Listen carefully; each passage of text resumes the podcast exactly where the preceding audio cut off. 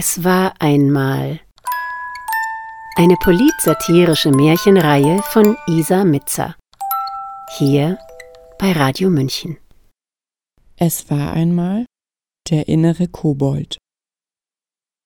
Annalena sitzt in einem kargen, lichtdurchfluteten Raum auf einem Meditationskissen und versucht an nichts zu denken. Ihr ist warm. Die Heizung steht sicher mindestens auf drei. Sie hat sich gar nicht erkundigt, ob hier Ökostrom verwendet wird. Sie seufzt. Auch dass sie ihre drei Smartphones abgeben musste, findet sie voll daneben. Das Versprechen des exklusiven Schweigeseminars lautete, es werde die Sinne schärfen, die Gedanken klären, sowie Farbe, Schwung und Echtheit in ihr Leben bringen. Doch bisher ist sie enttäuscht. Das ganze Tee trinken, atmen, spazierengehen und wahrnehmen bringt nichts. Überhaupt gar nichts obwohl sie schon seit drei Tagen tapfer die Zähne zusammenbeißt und schweigt. Viel lieber würde sie jetzt Trampolin springen in ihrem Garten. Sie überlegt, ob sie hinschmeißt und zurück nach Potsdam fährt. Doch das geht nicht, denn der Aufenthalt wurde ihr aus der Zentralabteilung des Auswärtigen Amtes nahegelegt, aufgrund einiger kommunikativer Missgeschicke in der näheren Vergangenheit. Beispielsweise, weil sie den chinesischen Präsidenten als Diktator bezeichnet hatte. Ein kleiner Ausrutscher. Tatsächlich interessiert sie sich nicht im geringsten für China. Annalena versucht einen sinnvollen Satz aus ihren bekanntesten Fehltritten zu bilden und diesen dann endgültig loszulassen, wie es hier im Seminar so schön heißt. Eine 360-Grad-Wende würde den Kobold aus der Kokaine dazu bringen, die Fressefreiheit zu nutzen, um mithilfe der Solala-Energie dieses Europa gemeinsam verenden zu lassen. Eine schrille Stimme meldet sich aus ihrem Inneren. Wer ist der Kobold? Du bist der Kobold. Sie muss kichern und wiederholt laut Ich bin der Kobold. Einige der anderen Seminarteilnehmer drehen sich zu ihr um und mustern sie mitleidig. Annalena schlägt die Hand vor den Mund. Ups, sie hat das Schweigen gebrochen. Eigentlich hatte sie sich ja öffentlich zu ihren Ausrutschern positioniert. Wer keine Fehler macht, der lebt nicht. Alle Zeitungen druckten das. Sie fand das einen ziemlich starken Konter. So selbstkritisch und uneitel, irgendwie so menschlich. Abgesehen davon findet sie nicht, dass Kriegserklärungen per se etwas Schlechtes sind. Als Mitglied der Atlantikbrücke könnte sie jetzt zwar nicht unbedingt Amerika den Krieg erklären, aber Russland ist schon noch im Rahmen. Als sie zum Außenministertreffen der G20 in Neu-Delhi nicht vom Flughafen abgeholt wurde, hätte sie am liebsten auch Indien den Krieg erklärt. Das wäre bei einem diplomatischen Besuch natürlich etwas unpassend gewesen, aber trotzdem total zeitgemäß. Denn Annalena geht gern mit den Trends. Das ist auch einer der Gründe, warum ihre Visagistin 137.000 Euro im Jahr verdient. Der Seminarleiter steigert sich in die Feueratmung hinein. Er hechelt wie ein Hund. Alle sollen jetzt mitmachen. Annalena ärgert das. Das ganze CO2, das er jetzt ausatmet, wird die bevorstehende Welterwärmung nur noch weiter beschleunigen.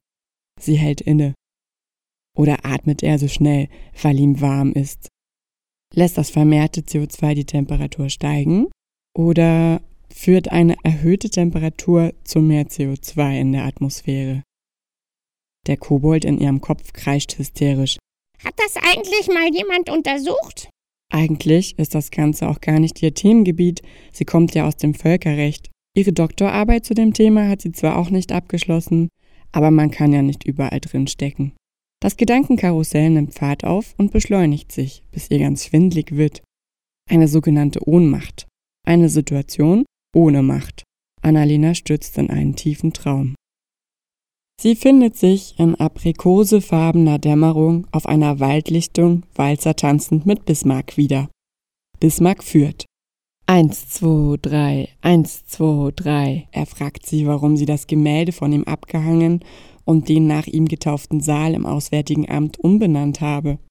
Er, höchstpersönlich, habe doch das Außenministerium gegründet Eins, zwei, drei, eins, zwei, drei. Außerdem seien doch die Anfänge des Sozialstaates, der Bündnispolitik und des bürgerlichen Gesetzbuches auf ihn zurückzuführen.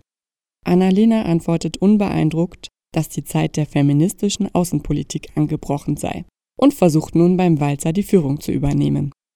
Eins, zwei, drei, eins, zwei, drei. Bismarck ist so verblüfft, dass er kurz aus dem Takt kommt und ins Stolpern gerät. Beide bleiben stehen. Bismarck rückt seine Pickelhaube zurecht und möchte interessiert wissen, was genau feministische Außenpolitik zu bedeuten habe. Annalena hört sich antworten, es bedeute, dass Frauen, deren Väter in ihrer Kindheit nicht genug Zeit für sie gehabt hätten, sich in der Politik stellvertretend für die familiäre Vernachlässigung an allen Männern rächen würden. Bismarck wackelt nachdenklich mit seinem Schnurrbart. Ob es dann folglich auch eine kindgerechte Außenpolitik gäbe, denn die Rechte der Kinder seien ja in so einer Welt bestimmt auch unterrepräsentiert. Annalena ist verdutzt. So viel Einfühlungsvermögen hätte sie dem eisernen Kanzler gar nicht zugetraut. Sie flötet, dass sie als zweifache Mutter natürlich darauf achte, auch die Kinderrechte zu vertreten. Bismarck schüttelt inzwischen verwirrt den Kopf. Wie das denn möglich sei, ein politisches Amt zu bekleiden und gleichzeitig zwei Kinder zu erziehen? Annalena hakt sich nun bei ihm ein und erwidert, dass es nicht möglich sei und sich ihr Mann um die Kinder kümmere wenn er nicht gerade mit seiner Tätigkeit bei einer Lobbyagentur beschäftigt sei. Bismarck schweigt verwirrt. Während die Sonne purpurfarben hinter den brandenburgischen Kiefern untergeht, begeben er und Annalena sich auf einen Waldspaziergang. Wie sie denn ihre feministische Außenpolitik inhaltlich gestalte, möchte Bismarck wissen. Annalena erklärt stolz, dass sie zum Beispiel Saudi-Arabien mit Waffenlieferungen im Krieg gegen den Jemen unterstütze dass sie die Ukraine mit Waffen im Krieg gegen Russland beliefere und sich gegen eine Waffenruhe im aktuellen Israel-Palästina-Krieg ausgesprochen habe. Bismarck holt einen kleinen Flachmann aus seiner Uniform, trinkt einen Schluck und zwirbelt seinen Schnurrbart. Dass sich die feministische Außenpolitik ja dann wenig von seiner Vorgehensweise unterscheide, nämlich das Land zu einen, in dem gemeinsame Feinde geschaffen und strategische Bündnisse eingegangen würden, dann könne sie sein Bild ja eigentlich wieder aufhängen. Er klopft ihr kumpelhaft auf die Schulter. Annalena quietscht aufgebracht, dass es da schon Unterschiede zwischen ihren Vorgehensweisen gäbe, dass sie, speziell in der Grünen Partei, sich zum Beispiel dem Umweltschutz durch die Vermeidung von CO2 verschrieben hätten, um das Klima zu retten. Bismarck legt den Kopf schief und kratzt sich unter der Pickelhaube ob Kohlenstoffdioxid nicht nach wie vor sehr gut für das Pflanzenwachstum sei. Annalena legt streng den Zeigefinger an die Lippen. Der heutige Stand der Wissenschaft sei ein anderer. Bismarck stampft ungeduldig mit dem Fuß auf. Wenn dem denn so sei, wolle er aber schon sehr gern wissen, ob das ganze Waffengeliefere und Rumgebombe ihrer grünen Partei nicht sehr viel Kohlenstoffdioxid freisetze, wo da die Logik sei. Annalena bleibt stehen und sieht ihn an. Ihr wird schlecht. Ihre Knie werden weich, sie kippt nach hinten und verliert sich erneut in der Unendlichkeit. Sie findet sich in den starken Armen des Seminarleiters wieder, der behutsam ihr Brustbein massiert. Als er bemerkt, dass sie aus der Ohnmacht erwacht ist, leuchten seine Augen auf. Sie sind grau mit ein paar gelben Punkten darin. Annalena lächelt selig. Er gefällt ihr. Sie will jetzt etwas extra Intelligentes sagen, doch der Seminarleiter schüttelt streng den Kopf. Er hilft ihr, sich aufzusetzen und reicht ihr ein Glas Wasser.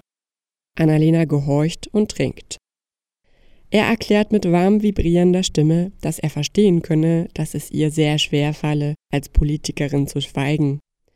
Dass er bemerke, dass sie unter diesem Zustand leide, weil sie ihren inneren Widerstand dagegen nicht loslassen könne dass er ihr Buch gelesen habe und wisse, dass sie viel zu sagen habe.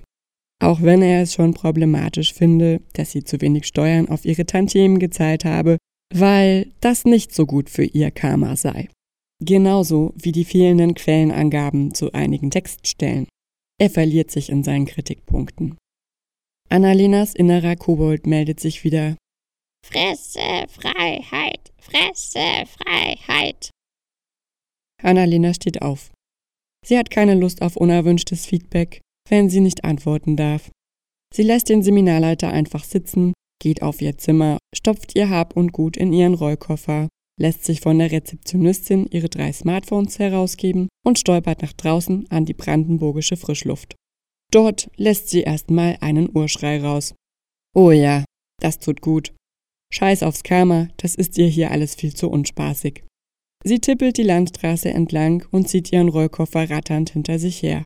Irgendwann wird schon ein Taxi kommen. So lange kann sie über ihr neues Buch nachdenken. Das Treffen mit Bismarck hat irgendwie Eindruck bei ihr hinterlassen. Für den Buchtitel hat sie schon eine Idee. Sie wird es Gespräche mit Otto nennen. Sie hörten eine Folge der polit-satirischen Märchenreihe Es war einmal von Isa Mitzer. Hier bei Radio München.